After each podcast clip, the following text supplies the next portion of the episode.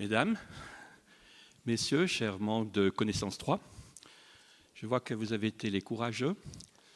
Osez venir vous mettre dans une salle pour euh, écouter un conférencier alors qu'il fait un si grand temps. Au fond, ça veut certainement dire la chose suivante, c'est que vous avez conservé ce qu'on appelle cette curiosité de ces trois. Troisième âge. Troisième âge. Alors, euh, il est vrai que si vous disais A, T, C, G, ça ne vous dirait pas grand-chose. Et pourtant, c'est les lettres d'un alphabet. Cet alphabet, seulement quatre lettres, constitue notre patrimoine génétique. Lorsque l'on regarde au fond qu'est-ce que c'est ce patrimoine génétique, évidemment, on peut se poser beaucoup de questions. Et quand on regarde comment s'est fait l'évolution au cours du temps, on ne peut être qu'impressionné. En effet, c'est seulement au début des années 50 que l'on a découvert que ce patrimoine génétique se cachait dans le noyau des cellules et plus particulièrement dans des chromosomes et que ce patrimoine génétique s'appelait acide désoxyribonucléique, l'ADN. Au fond, vous vous souvenez comme moi que c'est en 1953 qu'on a découvert l'hélice de l'ADN. Extraordinaire découverte, mais au fond, qu'est-ce qui s'est passé depuis lors? Ben, Évidemment, comme toujours, il faut des avancées technologiques et grâce à ces avancées technologiques, il est à ce moment-là possible de décrypter un peu plus profondément, au fond, en quoi tient la vie. Est-ce qu'elle tient dans notre patrimoine génétique? Alors peut-être que vous avez vu tout récemment, dans le temps, c'était la semaine dernière, il y avait un grand article avec une première page et les pages 2 et 3, très grandes. Et ce qui était mentionné là-dessus, la médecine du futur se trouve-t-elle dans nos gènes? Vaste question. Alors je me suis intéressé à les regarder sous Google. Qu'est-ce que l'on dit à propos du patrimoine génétique et du décodage, du décryptage de ce patrimoine génétique? Eh bien, On n'y trouve pas moins de 44 000 articles. Et quand on regarde ces différents articles, c'est intéressant de voir les titres. Au fond, on parle du projet génome humain, on parle du décodage low cost, mais tout de suite pour le pire et pour le meilleur. Et puis, on parle également décryptage du génome humain, espoir ou menace. Et ça, il en s'ensuit ainsi. Ça veut dire beaucoup de questions se rapportent à cette notion de décryptage du génome humain. Alors, dans le cadre de Connaissance 3, vous savez qu'on recule devant aucune audace, et on s'est dit, mais après tout, pourquoi pas, pour 2014, faire une série en lien avec le décryptage génétique, le décodage génétique, et puis la santé. Au fond, est-ce que ça nous apporte quelque chose de plus ou de moins de décrypter le génome? Et pour cela, on s'est dit, ça vaut la peine de faire appel à des chercheurs. Et ces chercheurs, au fond, je peux dire, mais pourquoi prendre des chercheurs qui sont jeunes, qui sont en pleine force de l'âge? Et puis on a mis une condition supplémentaire. Vous savez comme moi que des chercheurs, on en trouve beaucoup, mais des chercheurs qui trouvent, ça c'est plus rare. Et pour aujourd'hui, eh bien, on a eu la chance de mettre la main sur un chercheur qui trouve et qui est tout jeune. Je veux dire qu'il s'agit du professeur Jacques Felet. Comme euh, son nom l'indique, il est quelqu'un de valaisan. Et je vous rassure tout de suite, il vient de me rassurer aussi, que si vous allez regarder sur Google Jacques Felet, vous allez voir qu'on parle beaucoup du spécialiste en génétique, Jacques Felet, mais qu'on a aussi, je me demandais si c'était le même, un grand spécialiste des vaches des reins, des combats de reines. Alors c'est pas le même, je vous rassure tout de suite. Donc hélas. vous ne perdrez pas de temps, hélas, voilà ce qu'il dit. Alors au fond, dans tout ça, euh, cette, euh, ce décodage des génétiques, faire appel à des chercheurs, au fond, on avait aussi une idée derrière la tête. Cette idée, c'est de savoir qu'est-ce que ça peut nous apporter, cette euh, génétique au service de la médecine individualisée. Parce que c'est de ce côté-là qu'on va. Parle beaucoup de médecine personnalisée, mais c'est beaucoup plus adéquat de parler de individualisé. Et pour comprendre tout ça, on s'est dit, le point important, c'est de commencer par comprendre qu'est-ce que c'est ce génome, comment est-ce qu'on va l'analyser, qu'est-ce qu'on peut en tirer. Et à ce titre-là, le professeur Felet sera le maître pour pouvoir nous faire cette initiation. Il y aura également, dans un deuxième temps, deuxième série, on va aborder le problème de la euh, valeur prédictive. Qu'est-ce que ça nous permet de prédire, ce qui est inscrit dans nos gènes? Et puis ça nous permettra aussi de savoir est-ce qu'on peut affiner les diagnostics des maladies. Ça, ce sera le professeur Vincent Moser. pour une troisième série on fera appel au professeur Micheline, que vous connaissez sans doute aussi. Euh, professeur Micheline est spécialiste en oncologie, c'est-à-dire en maladie tumorale, et c'est sa grande spécialité de savoir comment est-ce qu'on peut faire le lien entre les découvertes génétiques et puis l'identification des maladies cancéreuses qui seront plus susceptibles à tel ou tel type de traitement. Autrement dit, la génétique et puis la possibilité d'affiner nos possibilités thérapeutiques, ça veut dire plus d'effets bénéfiques et moins d'effets indésirables. Mais, mais ce n'est pas tout, parce qu'il y a également des aspects qui sont là derrière, au fond qui tiennent à la personnalité de l'individu. Parce que si on dit génétique, on parle également de notre intimité la plus profonde. Et vous comprenez aussi bien que moi que ça vaut la peine d'avoir le regard du juriste qui permet de nous dire quels sont les droits, quelles sont nos protections face à ces sur les attaques insidieuses qui peuvent être faites sur ce que l'on a de plus personnel. Alors voilà, je vous ai dit l'essentiel. Alors pour le professeur Jacques Felet, eh bien c'est quelqu'un qui a fait ses études de médecine ici à Lausanne. Il a fait sa formation FMH euh, en maladie infectieuse et ensuite il est parti à l'université de Duke aux États-Unis où il a travaillé quatre ans.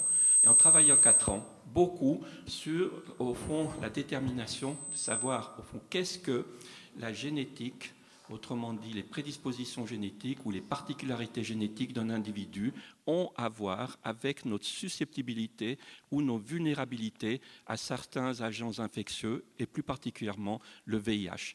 Quels sont les facteurs qui contribuent au plan génétique à nous protéger contre cette maladie alors que d'autres le sont vulnérables? Ce n'est pas de ça qu'il va nous parler, mais il aura, avec cette expérience-là, la possibilité de bien nous expliquer, au fond, comment fonctionne ce génome humain.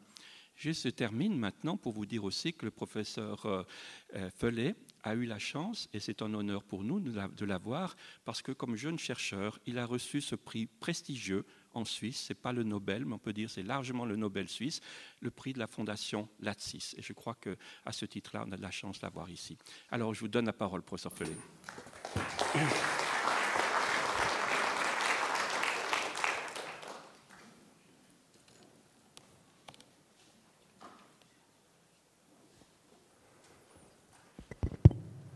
Bonjour à tous, bon après-midi, merci d'être là malgré la compétition massive du, soleil. Euh, J'ai plus de diapositives qui apparaissent parce que on est... je dois simplement bouger la souris. Hmm. Alors on y croit.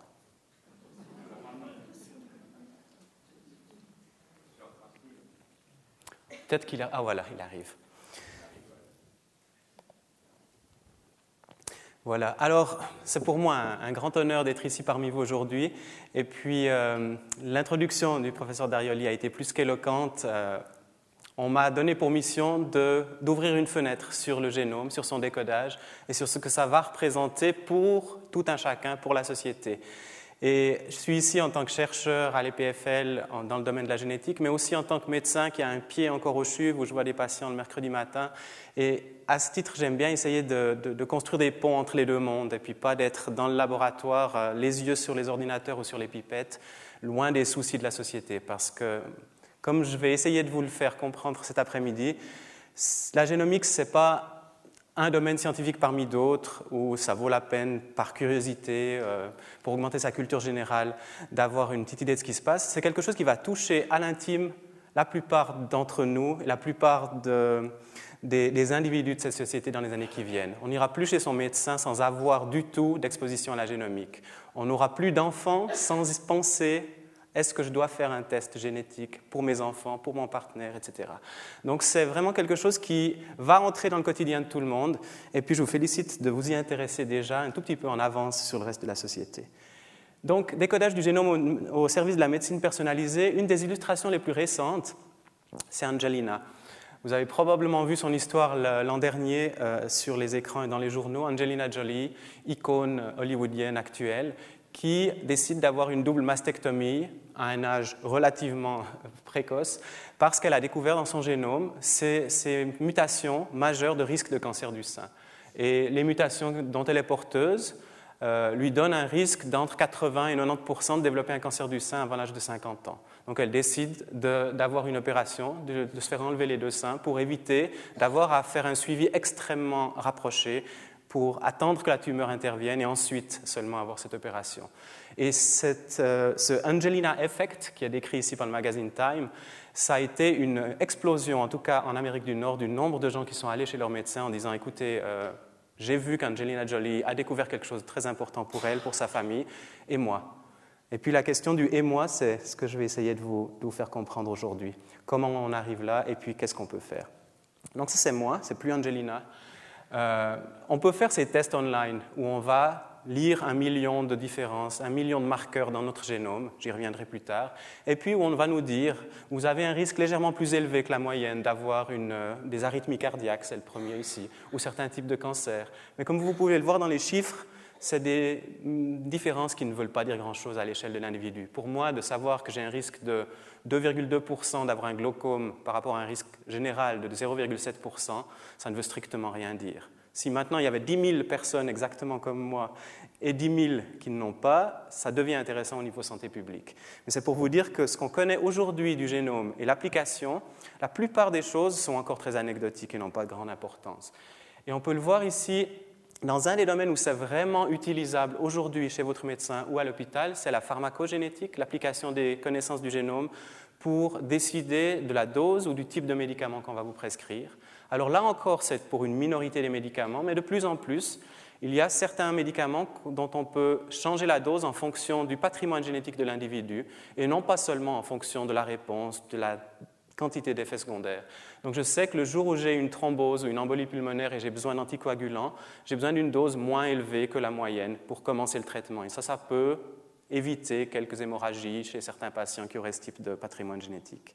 Autre exemple, toujours de ce même test qui m'a coûté 99 dollars sur Internet, on me dit que j'ai euh, certaines mutations rares où je suis porteur d'une maladie potentiellement euh, grave pour mes descendants pour autant que j'ai la malchance d'avoir une épouse qui est porteuse de la même mutation. Donc cette première variation, alpha-1 antitrypsine, c'est une enzyme qui est importante pour la stabilité notamment du tissu pulmonaire. Si on est porteur sur les deux chromosomes de cette même mutation, on a très souvent besoin d'une transplantation pulmonaire avant l'âge de 20 ans.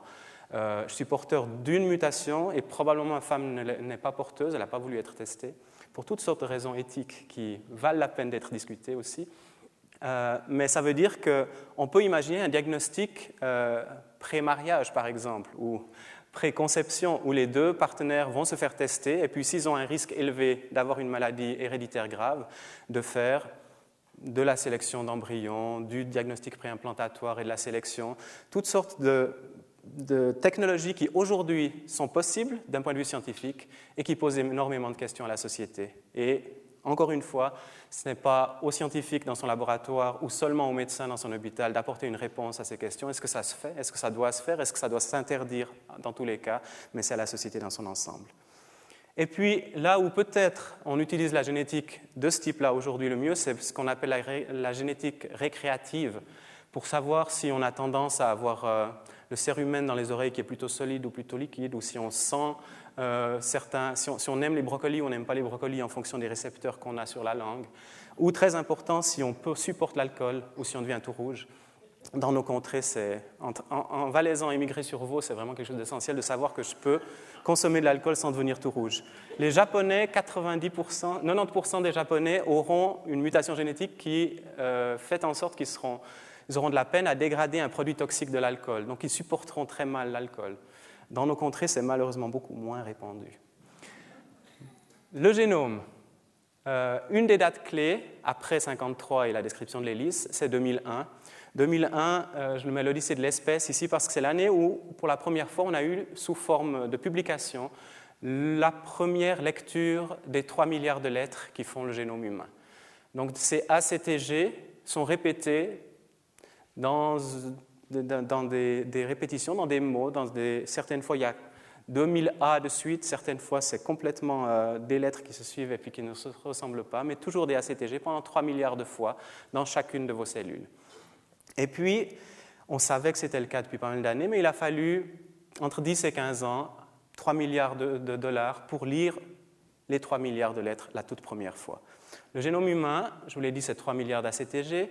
Et avec ces lettres, on forme des mots qui sont les éléments les plus fondamentaux qui vont constituer les molécules parce que l'ADN lui-même, c'est le code. Après, il faut construire à partir du code des protéines, des molécules, des cellules, des organismes entiers. Et donc, il y a environ 20 000 gènes qui sont créés à partir de ces 3 milliards de lettres. En fait, à partir d'une petite fraction de ces 3 milliards de lettres qui sont euh, les plus importantes pour fabriquer les protéines. Et ici, c'est un très euh, bref résumé du flux de l'information génétique. Donc l'ADN, quand on parle du génome, on parle presque toujours aujourd'hui de l'ADN. C'est cette première couche qu'on reçoit la moitié de notre ADN de notre père, la moitié de notre mère, DACTG. Ce code va être recopié à chaque fois que nos cellules se divisent. Et puis, il va être utilisé pour fabriquer les éléments qui nous constituent. Et pour ce faire, il va être transformé, copié sous forme d'ARN, qui est une sorte de copie à peu près fidèle de l'ADN, et qui va être utilisé à la manière d'un flux pour fabriquer les protéines. Et les protéines, c'est vous, en connaissez parce qu'on en entend parler. le cholestérol sera une molécule qui est créée de cette manière-là. Les, parois de nos cellules, tout ce qui constitue nos ongles, notre salive, tout est fait à la base de protéines. Donc avec ce flux-là, ça vous explique la base de la génomique et puis dans quelle direction on va. Et au moment où on a un impact médical, on parle beaucoup de protéines ou d'organes et non plus d'ADN. On voit indirectement les effets des mutations ADN. Si vous lisez les journaux, si vous vous intéressez au domaine, vous entendez aussi toutes sortes de, mots barbares qui se terminent par omique.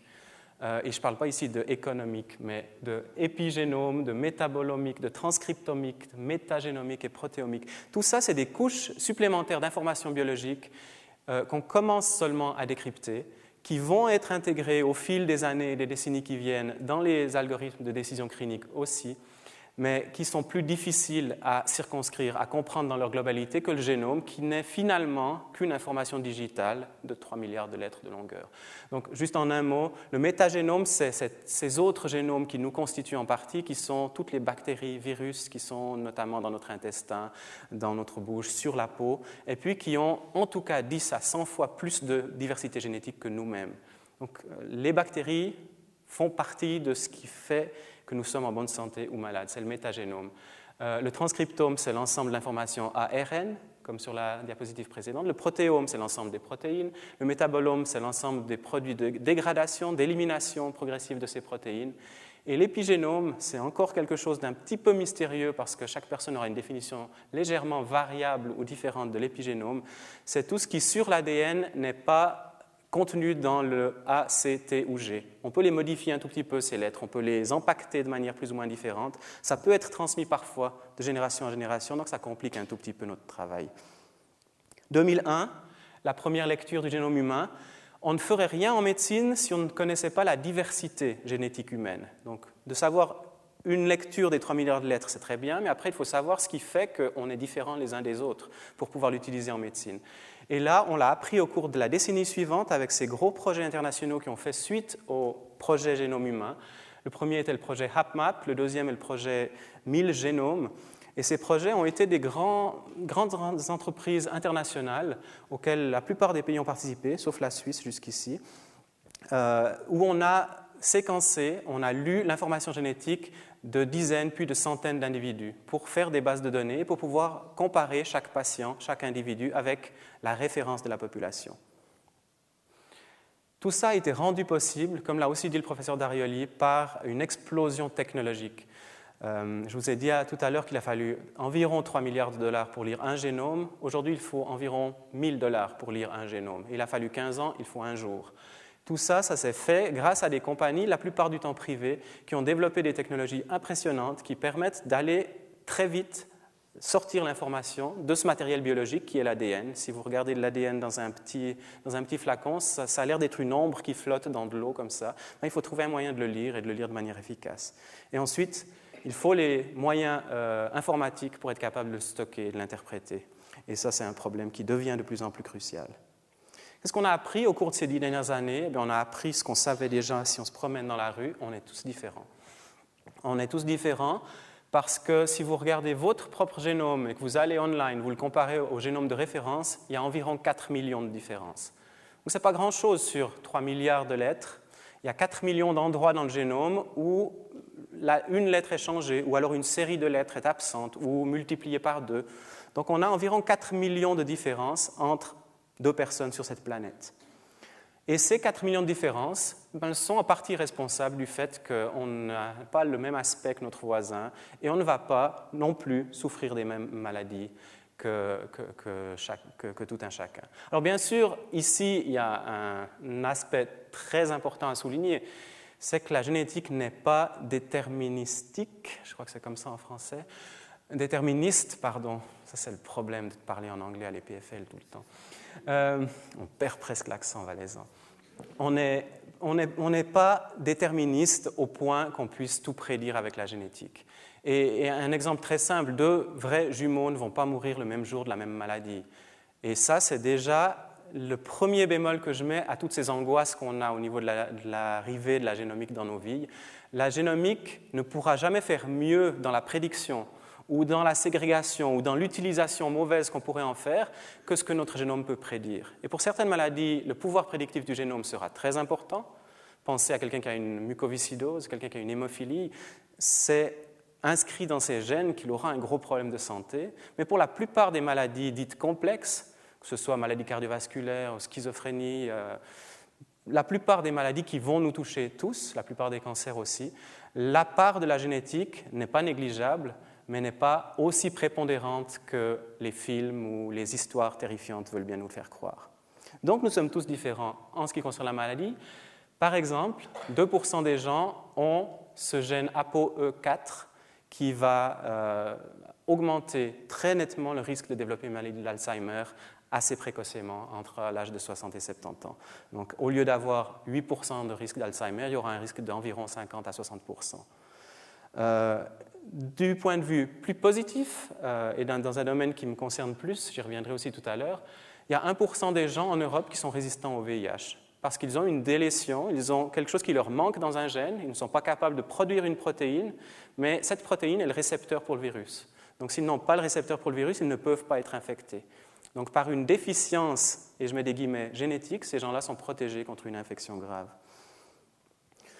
Pharmacogénétique, peut-être ce qui est le plus directement utilisable, on sait qu'environ 7% des individus, de nouveau en Europe, ne produisent pas une enzyme qui a ce nom barbare de CYP2D6, et puis qui est nécessaire, par exemple, pour transformer la codéine en son métabolite actif. Si on prend de la codéine, que ce soit en antidouleur ou contre la toux, la codéine elle-même n'aura pas d'effet. Elle doit être transformée par cette enzyme pour devenir la molécule efficace. Et puis on sait que ce sera le cas chez 93% des gens, mais 7% des gens ne vont jamais faire cette transformation. Donc quand on ne fait pas le test pour cette enzyme, pour cette mutation génétique, et qu'on prescrit de la codéine, on fait une médecine imprécise parce qu'on va donner un médicament inutile à certaines personnes avec des risques de toxicité et avec un gaspillage au niveau de la prescription. Alors ça, c'est en très résumé mon outil de travail dans mon domaine de la recherche et j'ai choisi de vous montrer une ou deux vignettes de ce qu'on fait au niveau de la recherche et de comment on peut l'appliquer au niveau de la clinique pour vous dire qu'aujourd'hui on n'a fait que gratter la surface au niveau de la compréhension de ce que notre génome fait pour les maladies. Mais avec euh, ce que je fais dans mon laboratoire au niveau des maladies infectieuses, ce que font des dizaines, des centaines d'autres laboratoires dans tous les domaines de la médecine, dans les années qui viennent, au fur et à mesure que, les mois passent, on a des nouvelles découvertes qui nous aident à augmenter un peu le focus et à avoir une meilleure idée de l'influence de la génétique sur notre réponse euh, aux maladies. Donc, mon outil de travail, c'est pas vraiment la pipette, on va extraire de l'ADN, mais ça s'arrête là. Ce n'est pas vraiment le modèle animal ou un modèle de culture cellulaire compliqué. L'outil de travail, c'est la diversité génétique humaine. Donc c'est une expérience qui a été faite une fois pour toutes, qui est terminée aujourd'hui, enfin qui continuera, mais à l'échelle, ce sera difficile de l'utiliser pour les chercheurs euh, contemporains, c'est l'expérience de l'évolution. Il y a eu quelques centaines de milliers d'années qui font qu'aujourd'hui, sur la planète, la population humaine a une diversité génétique remarquable. Et puis, les gens ont des maladies ou sont en bonne santé, ou sont grands, ou sont petits, ou ont différentes réponses à différents stimulus. Et puis tout ça, c'est un immense résultat d'expérience qu'il nous suffit, entre guillemets, d'analyser. On regarde le génome de tout le monde, on regarde comment les gens se comportent, et puis après on essaye de faire des connexions. Donc l'idée, c'est de lire les ACTG des personnes qui seront incluses dans une étude, avec l'espoir de revenir vers la clinique et puis de ramener le sourire euh, sur le visage du patient qui peut bénéficier des découvertes. Donc pratiquement l'utilité potentielle au niveau médical des variations génétiques, Une fois qu'on les identifie, on peut aller dans deux directions et on espère souvent le faire en parallèle. On a d'une part la possibilité d'aller vers cette médecine individualisée dont vous avez beaucoup entendu parler, je le sais, ces 10-15 dernières années. On a beaucoup promis, on n'a pas encore beaucoup à apporter, mais on va y venir, de nouveau limité par le côté déterministe du génome. On peut prédire les choses. Comme je vous le montrais sur mon génome, si j'ai une accumulation de mutations qui augmente mon risque de maladie cardiovasculaire, on peut dire qu'il vaut la peine que je sois suivi de manière plus, euh, plus euh, rapprochée par un cardiologue. On peut, faire, euh, on peut faire en sorte, pour un patient HIV qui est porteur de mutations euh, qui vont faire en sorte que sa maladie progresse rapidement. On peut le voir tous les trois mois au lieu d'attendre six mois, au lieu d'attendre une année, etc. Donc on fait des plans de suivi plus individualisés, une médecine plus prédictive. Mais en même temps, et ça plaît aussi beaucoup aux chercheurs de base, on peut mieux comprendre ce qui se passe au niveau de la biologie fondamentale.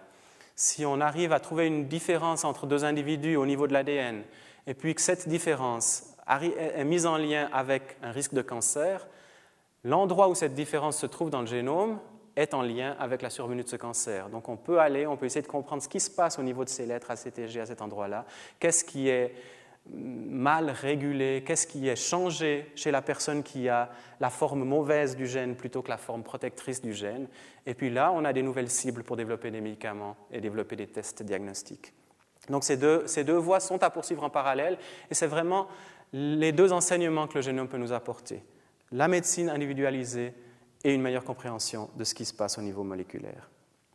Alors pour vous illustrer tout ça, je parle de ce dont je connais, la génétique humaine des maladies infectieuses. C'est un exemple illustratif, mais c'est la même chose à nouveau pour, d'autres choses. Les maladies infectieuses elles ont un avantage par rapport à d'autres phénotypes. Le phénotype, c'est tout ce qu'on observe, un trait, la, la, survenue d'une maladie, etc.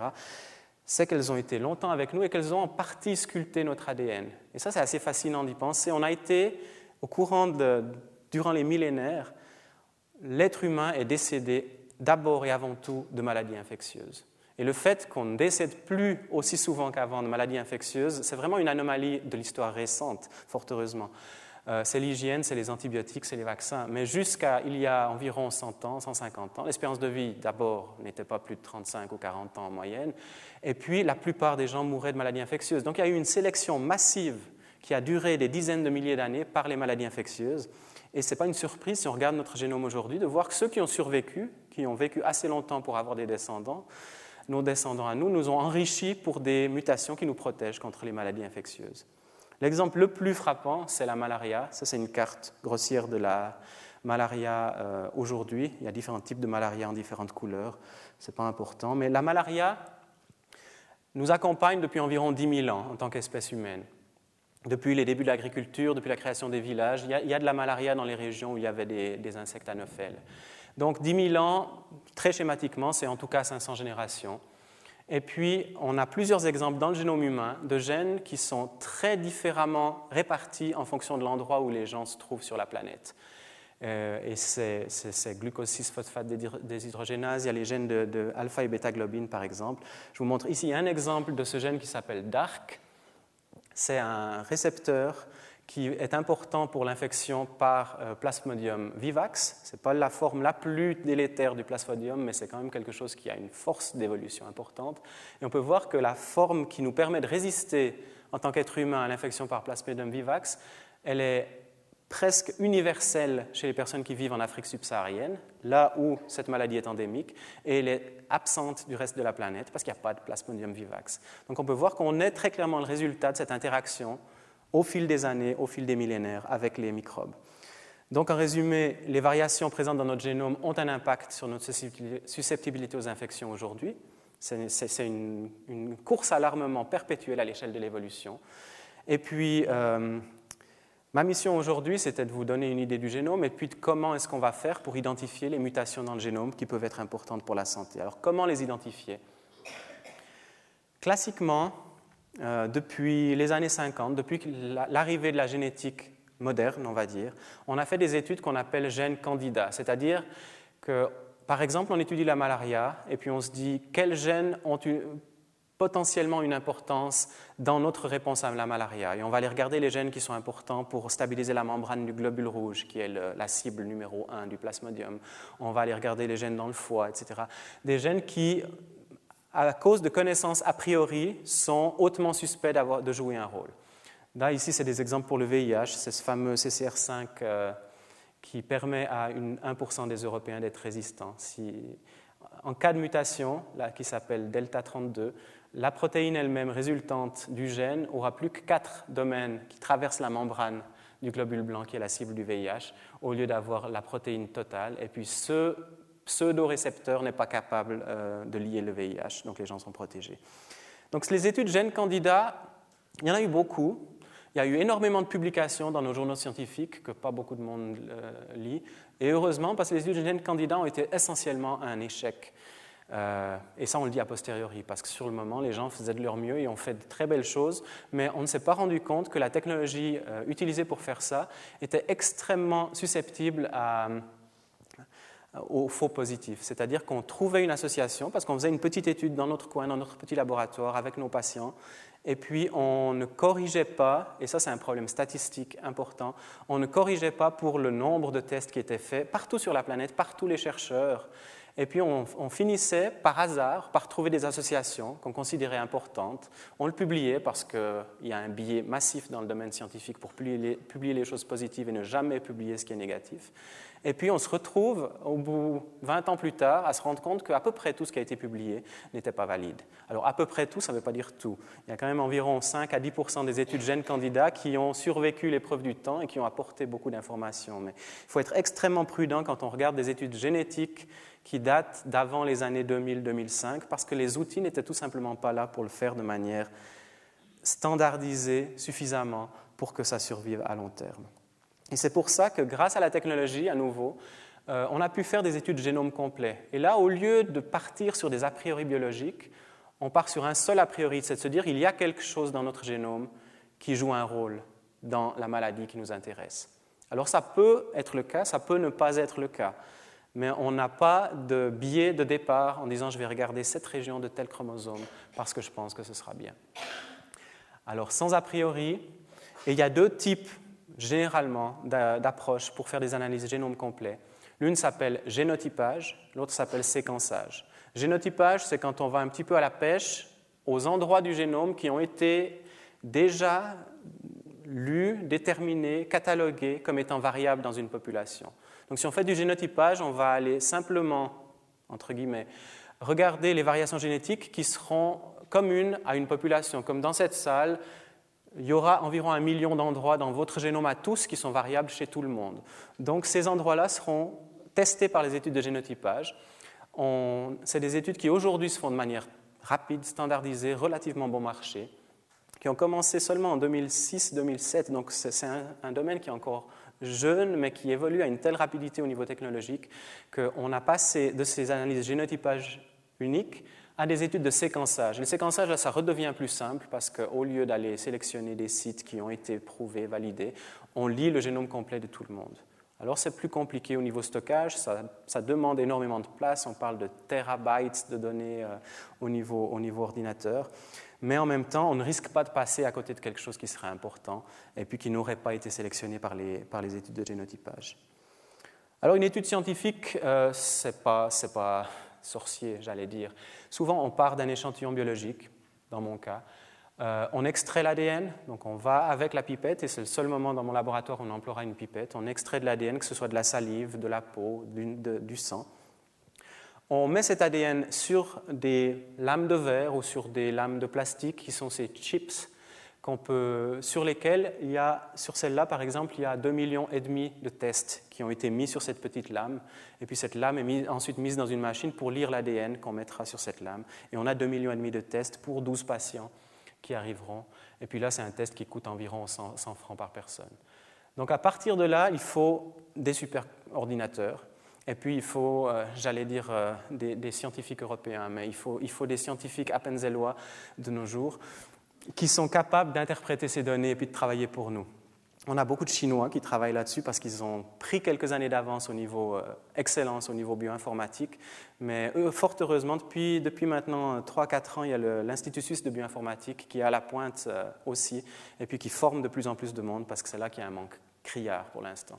Donc il faut être capable de transformer ces données digitales, oui, non, à chacun de ces 2,5 millions d'endroits du génome, en quelque chose d'interprétable par des biologistes.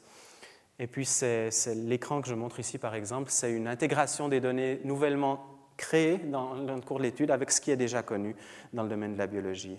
Puis à ce stade-là, on a en général trois différentes options, puis souvent on fait les trois à la fois. Souvent, on retourne aux échantillons parce qu'il n'y a rien de vraiment conclusif.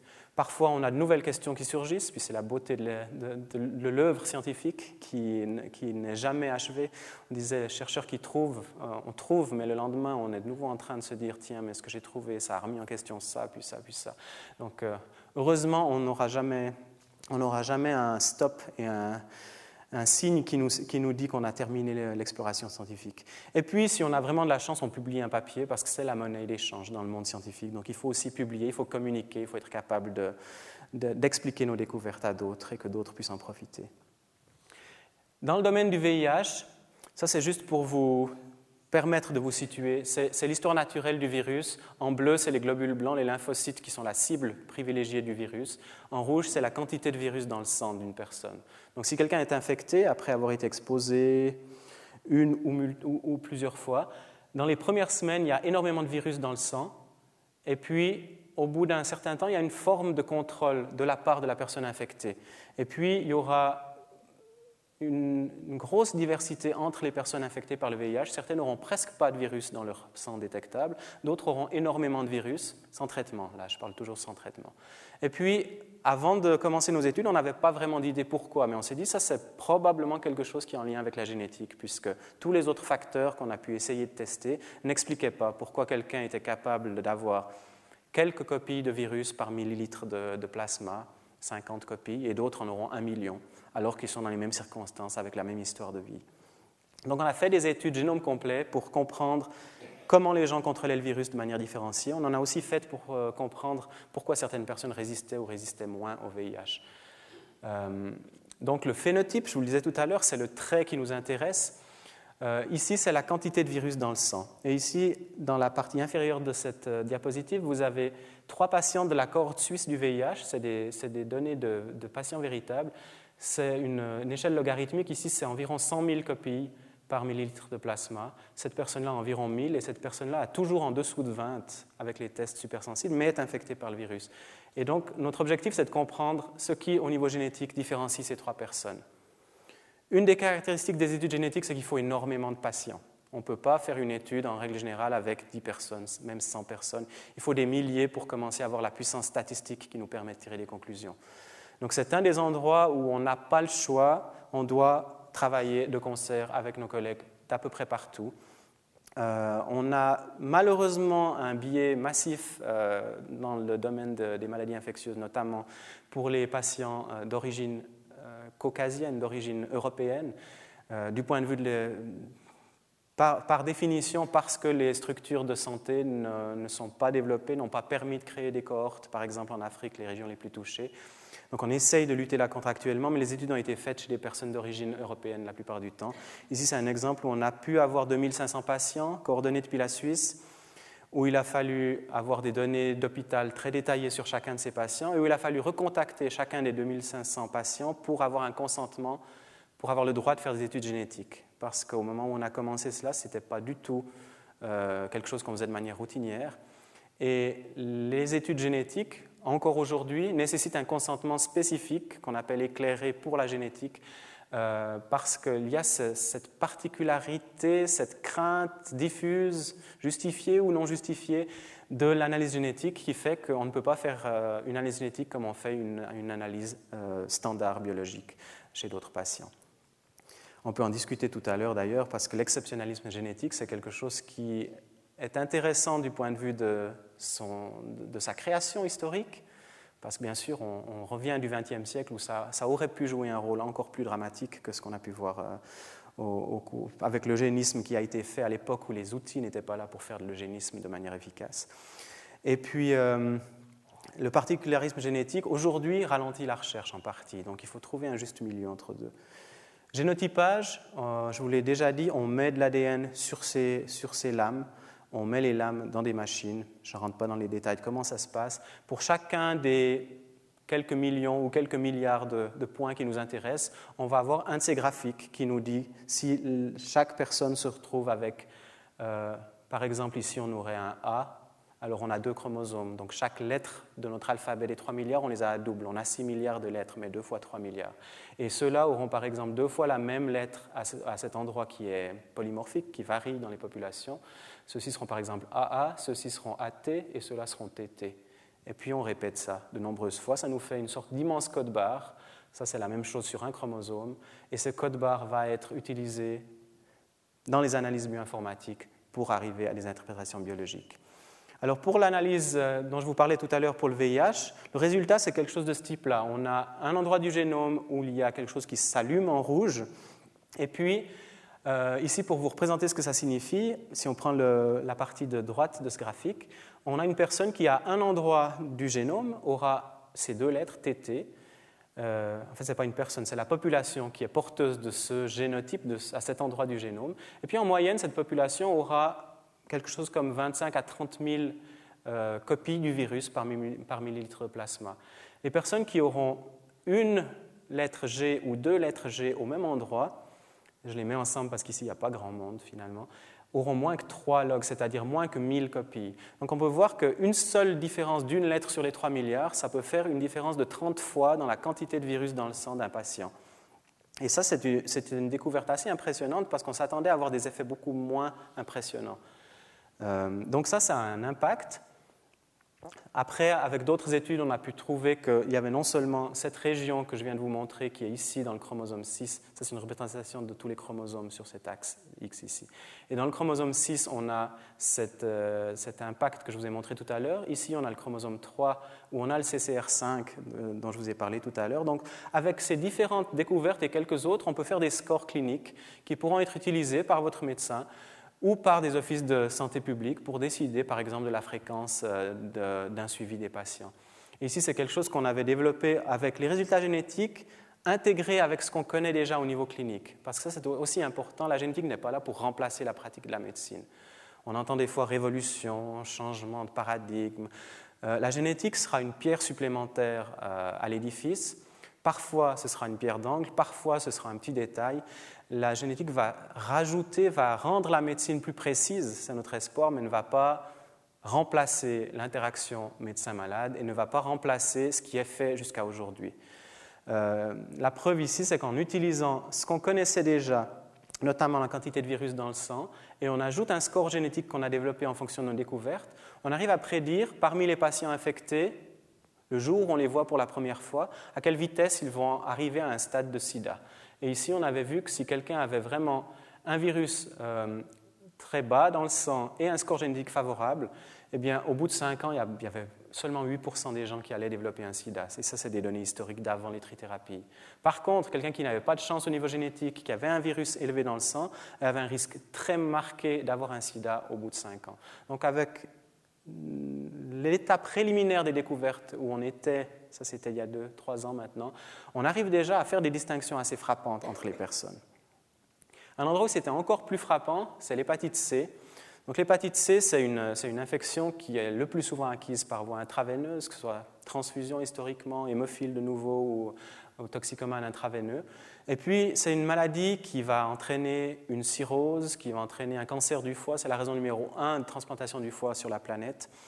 Euh, et puis, pour traiter l'hépatite C, jusqu'à aujourd'hui, c'est un traitement extrêmement lourd. C'est de l'interféron euh, sous forme d'injection une fois par semaine pendant 12 à 18 mois. C'est comme d'injecter la grippe à quelqu'un, mais chaque semaine, on recommence. Et puis, ça marche une fois sur deux. Donc, un traitement extrêmement lourd. On avait besoin de savoir pourquoi au moins de savoir laquelle des personnes va bénéficier de ce traitement pour lui donner ce traitement extrêmement difficile. Et puis, euh, on a fait cette étude qui nous a permis de trouver une seule mutation à nouveau dans un gène qui s'appelle interleukine 28B, et où on voit que si on est porteur des bonnes copies de l'allèle favorable, du gène favorable, on a 80% de chances d'être guéri avec ce traitement contre l'hépatite C. Par contre, si on a l'allèle défavorable, c'est moins de 30% de succès. Donc à ce niveau-là, prendre un traitement qui va coûter des dizaines de milliers de francs, être extrêmement pénible, alors que d'autres traitements sont en développement et pourraient arriver dans les années qui viennent, ça ne valait pas la peine.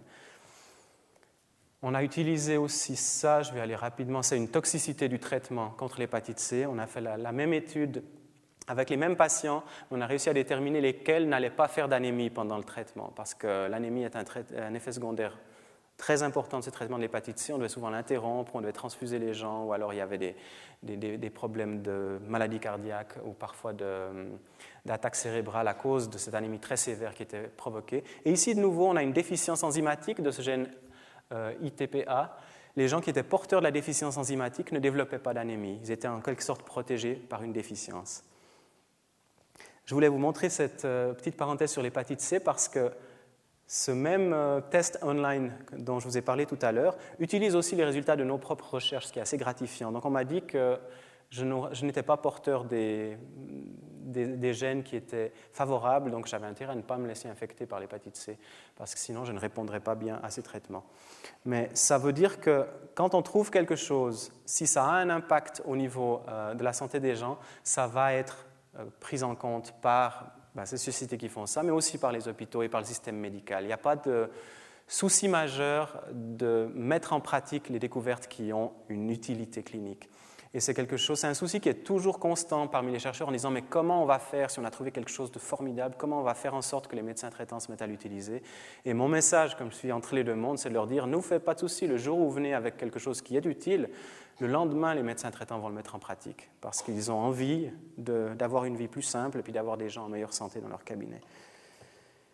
Euh, pour la hépatite C, donc, c'est devenu un cas d'école on arrive maintenant, quand on a un patient qui arrive avec un diagnostic d'hépatite C, à répondre à ces questions grâce à la génétique, en partie à nouveau. Qui a besoin d'un traitement? Est-ce que le traitement va être efficace? Est-ce qu'on le commence maintenant? Avec quel type de médicament? Quelle durée? Quels effets secondaires sont prévisibles, oui ou non? Et puis pour prendre le ballon et puis vous expliquer aussi qu'il y a cette, euh, cette possibilité de développer la meilleure compréhension des mécanismes moléculaires, cette même découverte de l'interféron lambda 28 euh, a permis de lancer un nouveau médicament qui est maintenant en phase 1, qui permettrait de diminuer les effets secondaires du traitement d'interféron classique, parce que les effets secondaires, c'est dépression, c'est des, douleurs osseuses, euh, l'anémie, comme je vous l'ai dit, et puis la localisation moléculaire du récepteur de l'interféron lambda permet de prédire qu'il y aura beaucoup moins d'effets secondaires. Donc, on peut faire la prédiction, on peut faire l'identification de nouvelles cibles thérapeutiques.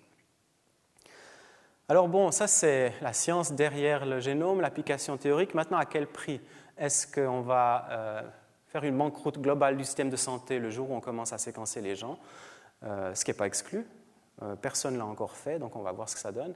Ça, c'est un montage que mm, le, service Mediacom de l'EPFL avait fait pour un magazine au moment où le génome à moins de 1000 dollars avait été annoncé.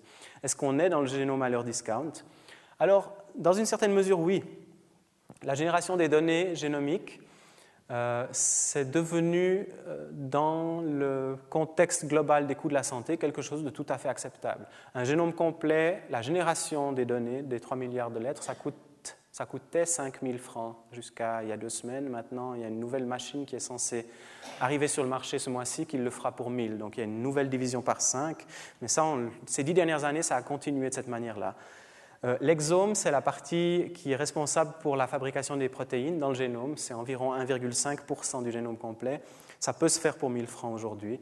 Et puis les SNPs, ça veut dire chaque lettre qui est changée dans le génome. Et certaines des lettres, on sait qu'elles ont une importance plus marquée pour certaines maladies. Ça coûte quelques francs pour faire ce type de test. Alors certains sont déjà utilisés de routine, mais la plupart ne le sont pas. Alors ça, ça ne coûte pas trop cher si vous mettez ça dans le contexte d'une hospitalisation, de soins intensifs, d'IRM de, et tout ça.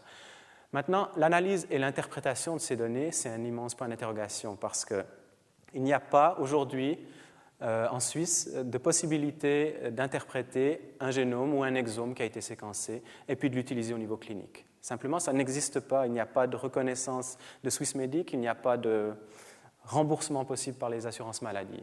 Alors, il y a certains hôpitaux américains et en Hollande maintenant qui ont commencé des systèmes pilotes où certains cas, notamment en pédiatrie, soins intensifs de pédiatrie, aux urgences, des cas inexpliqués où on aurait de toute façon dépensé des dizaines de milliers de francs pour essayer de comprendre ce qui se passe avec ces nouveaux-nés qui ont des syndromes bizarres où personne ne sait ce qui se passe. On séquence leur génome Et puis, dans à peu près 40% des cas, on trouve un diagnostic. Et là, les assurances maladies ont accepté d'entrer en matière parce que ça leur coûte moins cher que le, standard. Donc c'est en train d'arriver, ça va arriver ici probablement entre 2014-2015.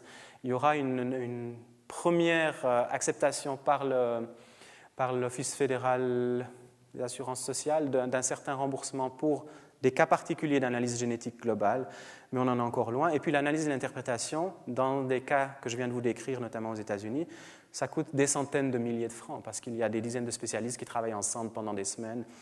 Et puis, ce n'est pas quelque chose qui est encore disponible pour le grand public, mais ça va venir. Donc la santé personnalisée, elle arrive, elle viendra. à, quel niveau elle aura un impact sur la prise en charge de chacune de nos pathologies, c'est encore, euh, encore quelque chose de totalement inconnu. Il faut aller voir, et puis quand on, quand on verra, on saura.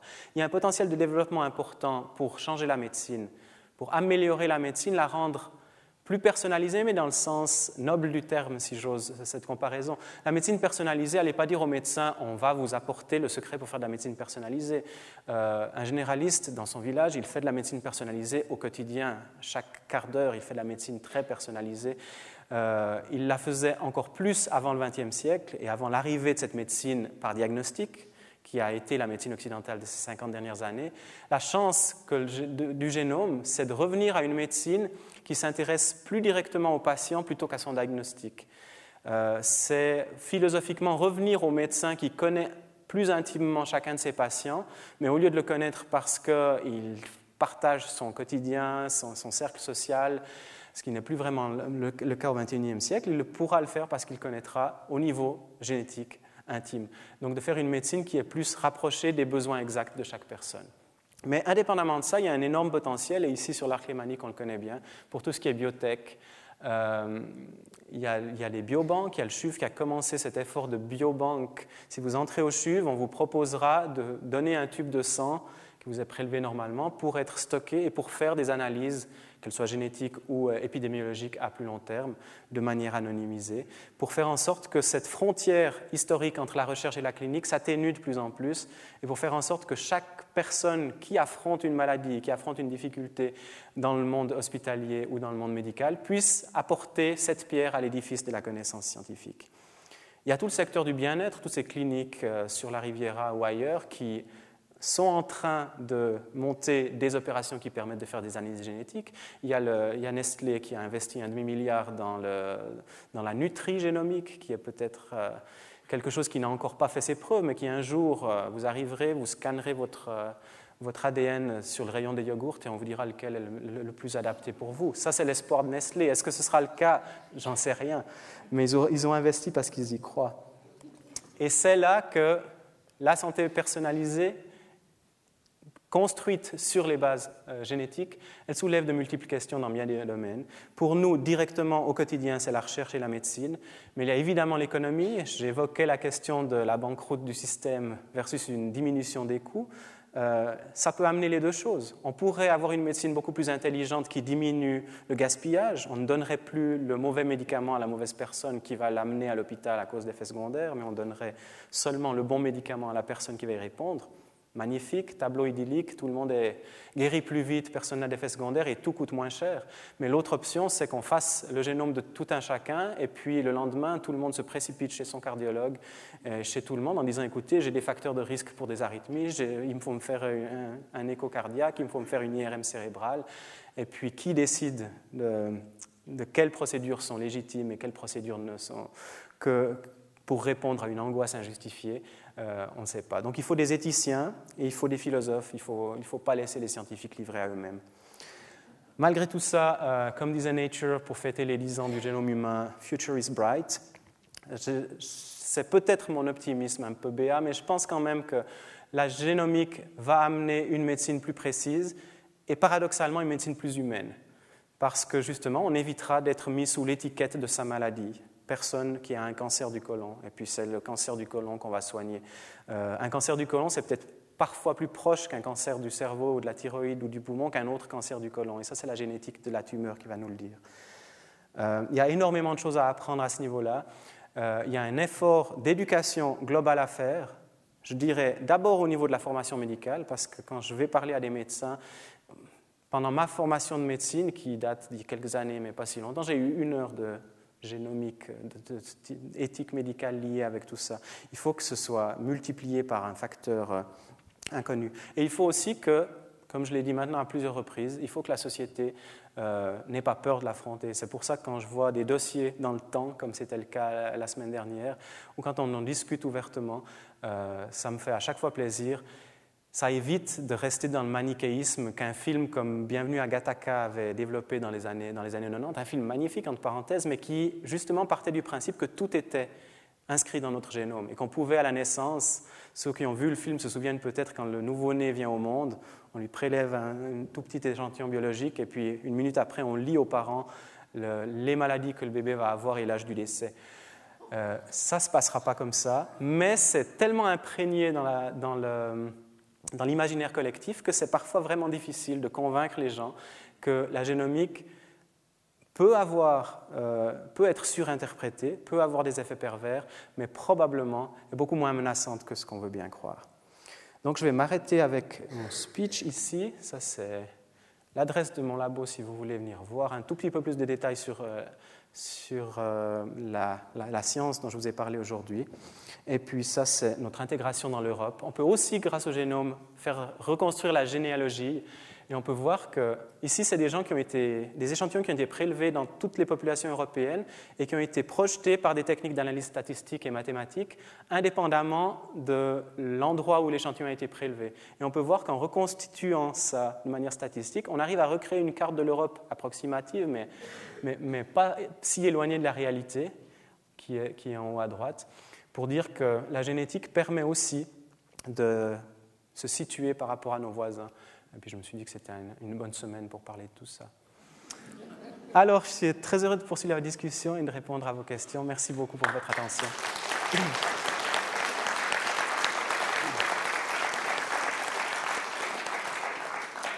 Alors, merci beaucoup, professeur Fellet. Je crois que vous êtes d'accord avec moi. C'était brillant, d'une part, et d'autre part, on a l'impression d'être venu un petit peu plus intelligent.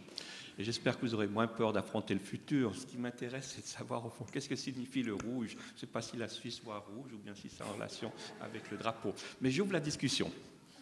Qui aimerait poser une question au professeur Fellet N'ayez pas peur.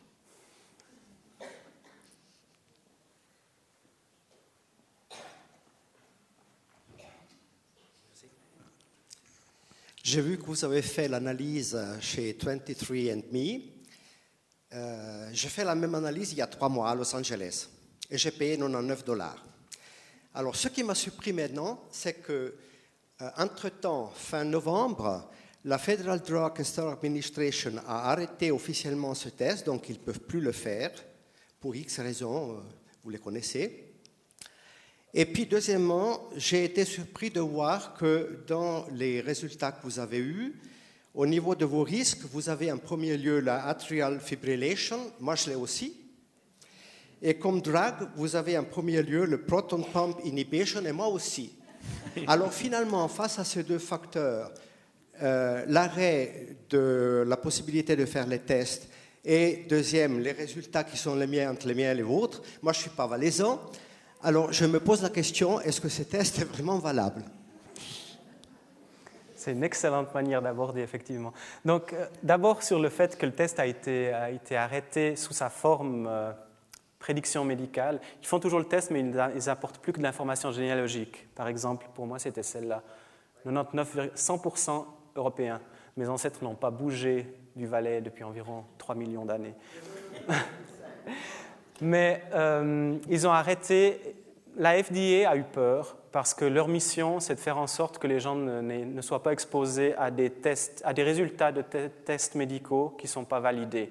Et puis 23andMe, qui est la compagnie euh, californienne qui est responsable de, qui fait ces tests, a poussé de plus en plus au cours de l'année 2013 avec euh, une publicité agressive, y compris dans les métros, à la TV aux États-Unis, en disant prenez votre santé en charge, allez voir ce qu'il y a dans votre génome pour votre santé.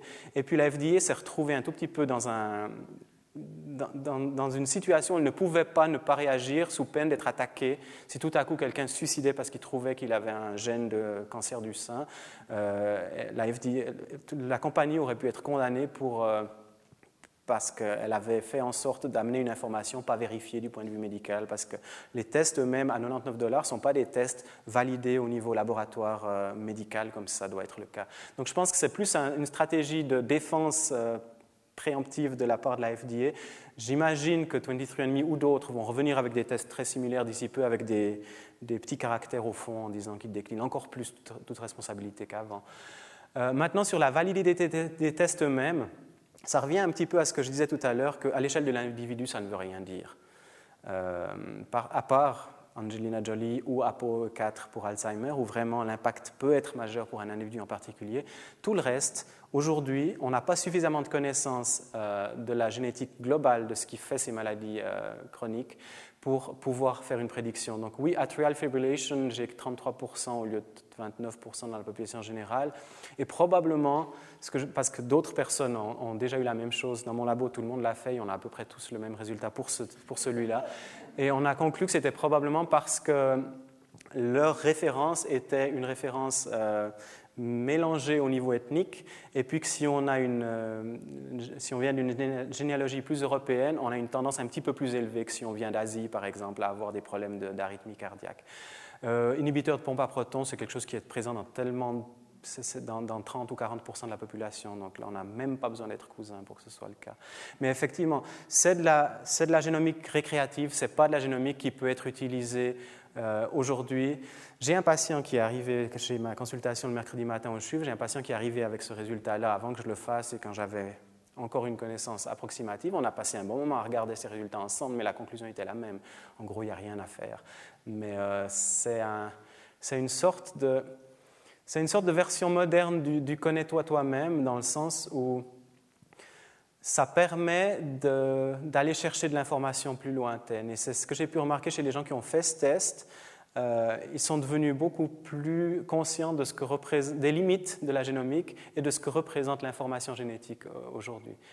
Euh, donc je pense que ça, peut avoir un effet bénéfique et je ferai du lobbying par exemple pour que pendant les études de médecine tout le monde ait accès à ce type de test, pour que ce soit concret pour les gens qui le fassent mais je n'encouragerais pas la population en général à y aller parce que les gens qui le feraient aujourd'hui le feraient avec des, attentes qui sont trop élevées par rapport à ce qu'on peut apprendre.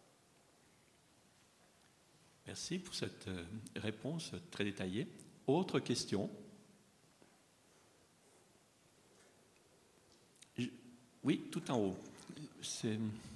Madame, si vous voulez. On va vous transmettre le microphone. Ah, pardon, pardon, mais excusez-moi, j'ai vu de l'autre côté. Allez-y, madame, on vous écoute. Mais de façon générale, est-ce qu'on peut dire qu'actuellement, la position de l'être humain sur la Terre, la façon dont il a vécu, dont il vit aujourd'hui, euh, tous ces problèmes personnels qui sont très différents, ça joue un rôle quand même dans la possibilité d'améliorer la vie. Ça sera toujours un peu les mêmes pays par rapport à d'autres dans les mêmes régions par rapport à d'autres Alors c'est sûr qu'on n'arrivera pas avec euh, notre évangile génomique à révolutionner l'humain. Maintenant, pour voir les choses sous, un angle optimiste, je dirais qu'on arriverait peut-être à amener une pierre à l'édifice. Prendre un exemple concret, euh, un des, endroits où l'être humain a de la peine à vivre ensemble, c'est le Moyen-Orient.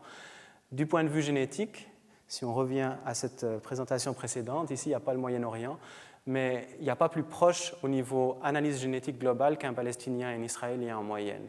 Donc on pourrait arriver en disant, écoutez, la preuve que vous êtes cousins, elle est là, on a quelque chose.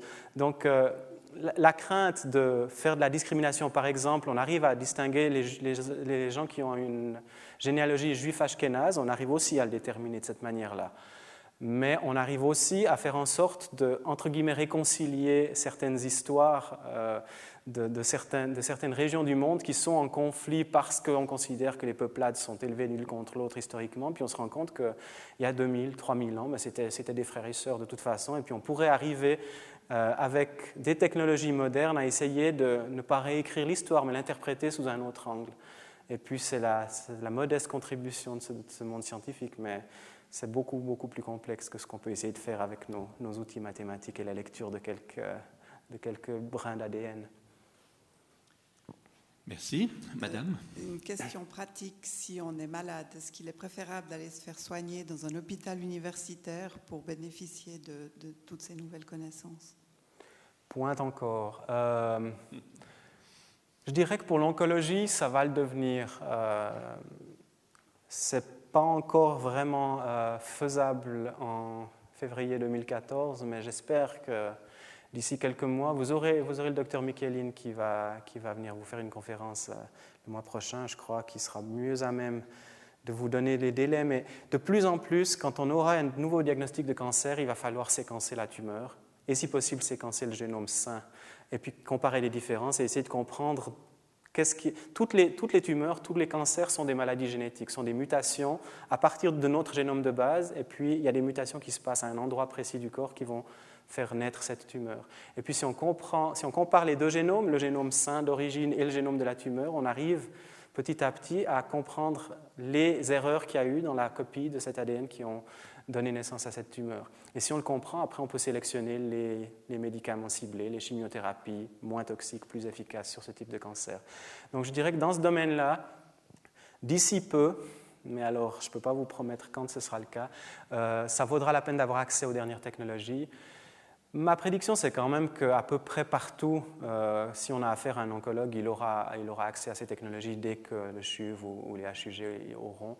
Euh, notamment aussi parce qu'il y a de plus en plus de médecine qui est faite en réseau à ce niveau de médecine de pointe. Donc, euh, il n'y a, pas vraiment de poche de laisser pour compte, en tout cas au niveau suisse romande, dans, dans, dans, les mois et les années qui viennent. Peut-être, peut-être mettre un tout petit point complémentaire, à savoir que c'est vrai que si vous consultez votre médecin, notamment pour un cancer, que vous allez le voir en ville, au fond, il va procéder de la manière suivante. Non seulement il aura fait votre anamnèse, non seulement il aura fait un prélèvement sanguin, éventuellement il aura fait une biopsie pour analyser la tumeur, mais en général, tout ça passe dans les laboratoires universitaires, parce que c'est là où on a la masse critique pour pouvoir le faire. Donc, euh, ça ne veut pas dire que si nous ne sommes pas allés à l'hôpital universitaire, on aurait moins de chances que les autres. Je pense que vous êtes d'accord avec ça. Tout à fait. Autre question? Ah oui, Monsieur Junot. Où ça? Euh, oui.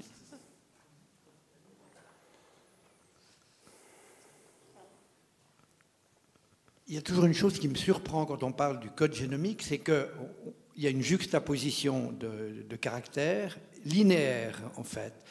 Comment ça se fait que ça soit linéaire Parce que, le, que la succession des éléments puisse être, euh, ne soit pas désordre, comment dire, que qu'on puisse les, représenter sous forme d'une ligne. Je ne sais pas si vous voyez le problème. Et pas comme un amas euh, qui, n'a pas d'ordre. Alors, les lettres elles-mêmes sont linéaires dans, nos cellules, elles sont empaquetées dans la double hélice.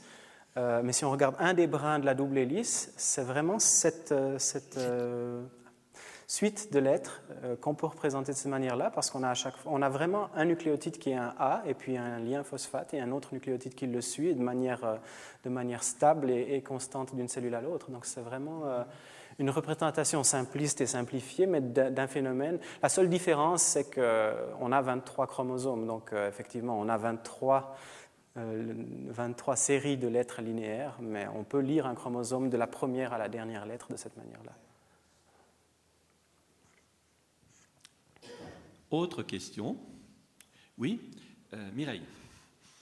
Euh, quelle est la part que vous accordez à l'épigénétique dans vos recherches? Parce que vous avez surtout parlé de génomique, mais l'épigénétique va encore changer l'expression du gène. Alors pour l'instant, dans ma propre recherche, je l'ignore euh, joyeusement, en, tout en sachant que, que, que c'est une mauvaise chose. on en est encore au stade où on n'a de loin pas compris toutes les nuances et les différences apportées par des, différences au niveau de, l'ADN lui-même, donc du génome. Et puis, euh, l'attente, l'a priori qu'on a, l'hypothèse de base, c'est que ces différences au niveau du génome lui-même et de, l'endroit où les protéines seront, euh, seront codées ont un impact, ont le potentiel d'avoir un impact beaucoup plus important sur la maladie. Euh, l'épigénétique est censée faire des modifications plus légères là-dessus. Donc si on ne comprend pas les, gros problèmes, on aura vraiment de la peine à interpréter les problèmes plus, plus légers. Donc c'est, c'est une réponse qui est très insatisfaisante euh, aussi pour nous parce qu'on aimerait faire tout à la fois, mais juste la, masse critique du nombre de patients euh, disponibles pour les études, du, coût que ça représenterait de faire des analyses chez des centaines de milliers de personnes, ce qui serait nécessaire pour euh, aborder l'épigénétique de manière crédible, c'est encore pas le cas. Alors Peut-être d'ici, d'ici deux, trois ans, il y, a le, projet 1 million de génomes des Chinois qui est censé être fait d'ici la fin de l'année prochaine. Donc, quand on commencera à parler en millions de personnes qui ont été séquencées, on pourra, faire des choses plus sérieuses à ce niveau-là. Mais c'est, plus une. C'est pas, c'est pas un choix de dire que l'épigénétique n'a pas d'importance, c'est juste notre incompétence. Merci. Est-ce que vous ne croyez pas que au fond, justement, d'une part avec euh, l'épigénétique, donc qui va moduler l'expression des gènes, au fond, ça signifie qu'il faudrait mettre un bémol à la capacité de prédire le futur des maladies d'un individu en analysant seulement son génome? Alors, ce sera du cas par cas. Dans certains cas, euh, non. Les maladies mendéliennes, de nouveau, sont la preuve. Il y a, des, des mutations génétiques qui vont systématiquement amener certaines conséquences, et puis peu importe s'il y a des légères modifications épigénétiques, euh, dans beaucoup de cas, il y aura évidemment des différences, euh, et puis là aussi, on en revient à à, regarder des cohortes de patients qui sont porteuses, les patients seront porteurs de la même mutation, par exemple, qui va prédisposer à un cancer du poumon ou à un, cancer euh, cérébral, et puis certains vont le développer, d'autres pas. Alors, ça peut être dû à d'autres mutations ADN qui se trouvent un peu plus loin puis qui vont le moduler, ou ça peut être dû à des phénomènes épigénétiques à, à cet endroit-là. Donc, à long terme, dans l'idéal d'une médecine individualisée, d'une compréhension des données omiques et pas rien que génomiques, on aura tous ces éléments, et puis on arrivera à les intégrer, puis on redeviendra, on, viendra précis. Mais c'est vraiment une sorte de, pixelisation. On a une image qui est extrêmement floue aujourd'hui, on a des carrés comme ça, et puis on se dit, tiens, il y a un peu d'ombre ici, un peu de lumière. Et l'objectif, c'est qu'à la fin, dans 10 ans, 15 ans, 50 ans, 200 ans, on ait quelque chose de plus précis. On a le temps de voir venir. Parfait. Je crois qu'on est arrivé au terme. En tous les cas, j'espère que vous aurez du plaisir à comprendre un petit peu, décrypter notre génome. Vous avez vu que c'est extrêmement complexe. Je vous assure qu'en revenant dans 15 jours et dans 3 semaines, il y aura la possibilité d'en savoir un tout petit peu plus et peut-être vous aurez la possibilité d'expliquer tout ça à vos petits-enfants. Cela étant dit, euh, on y vient maintenant à la prochaine séance de connaissance 3, c'est lundi prochain. Ce sera un domaine tout à fait autre. Il s'agit de Madame Paola Richard de Paulis euh, Madame euh, Paula Richard de Paoli, c'est la directrice de ce qu'on appelle l'école euh, d'études sociales et pédagogiques. Vous savez que c'est dans ce type d'école que l'on forme les, les, sociaux et qu'à ce titre-là, elle aura certainement beaucoup de choses à nous dire parce qu'elle nous parlera de 20 ans de changement de cette école vue de l'intérieur. Alors je vous souhaite une bonne fin de journée, profitez du soleil encore parce qu'il va rester un peu plus longtemps, et puis à la semaine prochaine et pour la suite dans les semaines qui suivent. Bon retour chez vous. Merci.